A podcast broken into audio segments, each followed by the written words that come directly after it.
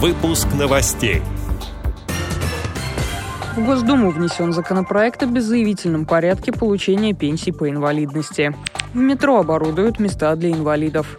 Дагестанец занял первое место на всероссийском конкурсе по чтению Корана среди незрячих. Определен лучший председатель региональной организации ВОЗ 2020 года. Далее об этом подробнее в студии Дарья Ефремова. Здравствуйте. В Госдуму внесен законопроект о беззаявительном порядке получения страховых и социальных пенсий по инвалидности, пишут аргументы и факты. В настоящее время при увеличении размера пенсии требуется личное присутствие гражданина и подписание им согласия. Новые же нормы законодательства позволят делать это автоматически. Отмечается, что людям, получившим группу ограничения, пенсии назначаются со дня признания лица инвалидом.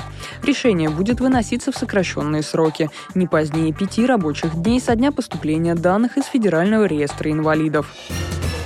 В метро оборудуют места для инвалидов. ГОСТ подписал Росстандарт. Новые требования начнут работать с марта текущего года. В документе содержится обязательный минимум технических новинок, призванных сделать поездку в подземке комфортной для людей с любыми ограничениями здоровья. Большинство требований касается пассажиров, передвигающихся на креслах-колясках. Располагаться спецместо будет рядом со входом первого вагона, чтобы обеспечить быстрый контакт с работником поездной бригады. Для удобства в вагоне должны стоять носилки. Предотвратить травмы помогут мягкие поручни и заграждения. Помимо этого, по данным стандартам, в вагонах, где есть место для инвалида, ширина прохода составит не менее 60 сантиметров, передает МКРУ.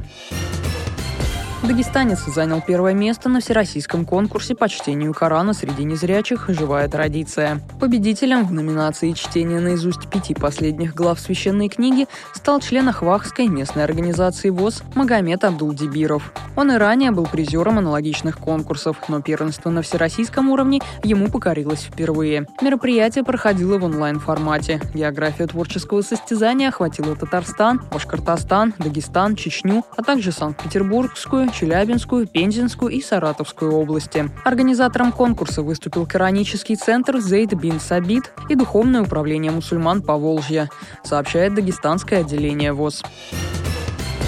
Определен лучший председатель региональной организации Всероссийского общества слепых 2020 года. По версии КСРК ВОЗ им стала руководитель Тюменского отделения, член Центрального управления ВОЗ Галина Тунгусова. С наступлением пандемии она одна из первых перестроилась на новый режим работы. С активистами начала проводить реабилитационные мероприятия в онлайн-формате. Также под руководством Галины Александровны продолжают регулярно выходить программы на радио ВОЗ. Кроме того, специалист всегда находит возможность направлять много многочисленные команды на всероссийские мероприятия. Коллектив КСРК ВОЗ искренне поздравляет Галину Александровну со столь престижным званием.